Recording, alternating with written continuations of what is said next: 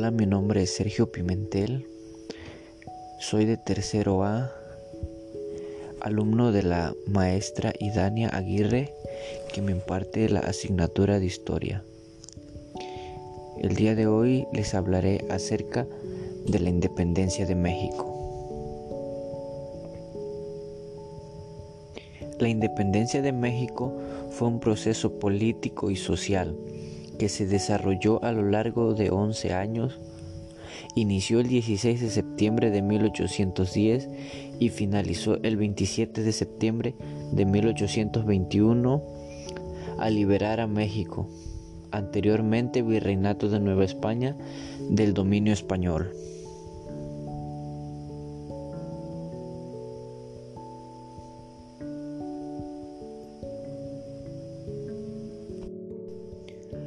Las causas que desencadenaron este hecho giraron en torno a la desigualdad social y económica entre los principales sectores que conformaron la sociedad novohispana. Los criollos no podían aspirar a mejores puestos gubernamentales y los indígenas se encontraban en peor situación que los criollos, ya que en el trabajo eran duros extenuamente y brutal en las encomiendas y luego de los repartimientos. Junto con las enfermedades traídas por los españoles, habían diezmos considerablemente a su población.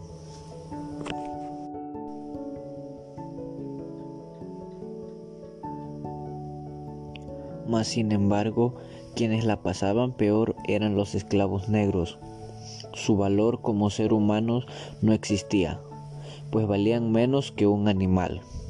De igual manera, el impacto que tuvo la crisis de España ante la invasión napoleónica fue una de las causas internas más importantes.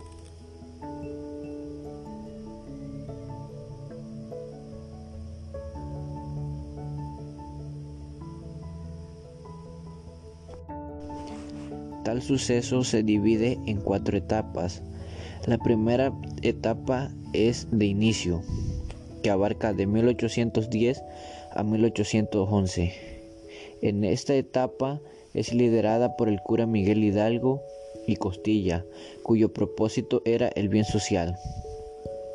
Buscaba establecer un congreso con representación de las ciudades más importantes, dictar leyes benéficas de acuerdo con las circunstancias de cada pueblo, abolir la esclavitud y el pago de tributos impuestos indígenas, la reducción de los impuestos a todos los habitantes y suprimir los estancos principalmente el del tabaco y la pólvora.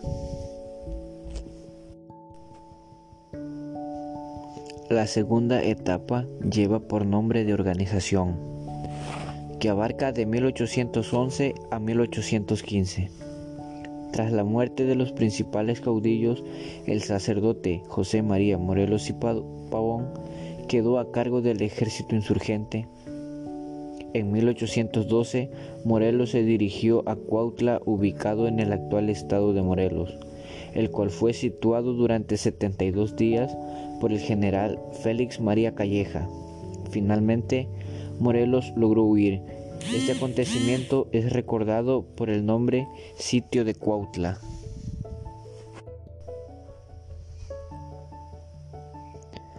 Para 1813 sucedió el primer Congreso Político Mexicano, conocido como el Congreso de Chilpancingo, en ese evento Morelos dio lectura al documento llamado Sentimientos de la Nación, en el que destacó la absoluta independencia de la nación, el reconocimiento de la soberanía popular y la importancia de los derechos humanos y de la libertad, el gobierno distribuido en tres poderes y el establecimiento de la religión católica como religión única.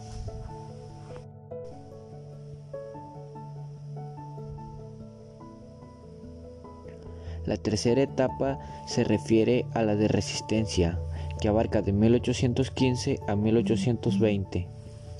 Tras la muerte de Morelos se dio una etapa de decadencia del ejército insurgente, el cual quedó dividido en diversas facciones.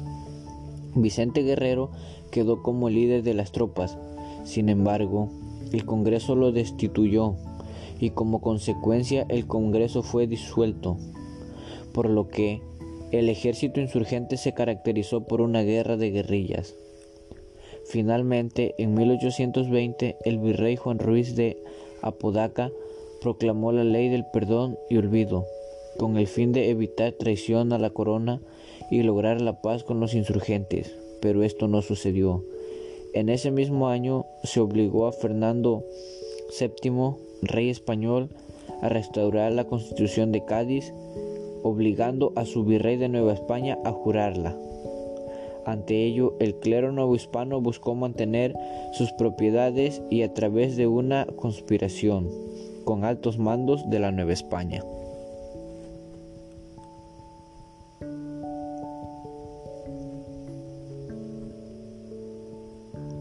Finalmente se da la etapa de la consumación en 1821. Después de ser nombrado comandante general del sur por el virrey Apodaca, Iturbide convenció a los insurgentes de reunirse y establecer una reunión entre ambos ejércitos, con el fin de lograr la libertad de la nación y mantener sus derechos como criollo. Para el 10 de febrero de 1821 sucedió el abrazo de Acatapan. Los dos ejércitos se unen y forman el ejército trigarante, que buscó defender las tres garantías, religión, independencia y unión. Después de llegar a este acuerdo, decidieron dar a conocer el plan de Iguala, proclamando la independencia de México. De mi parte ha sido todo. Espero y esta información les sirva de algo. Gracias. thank you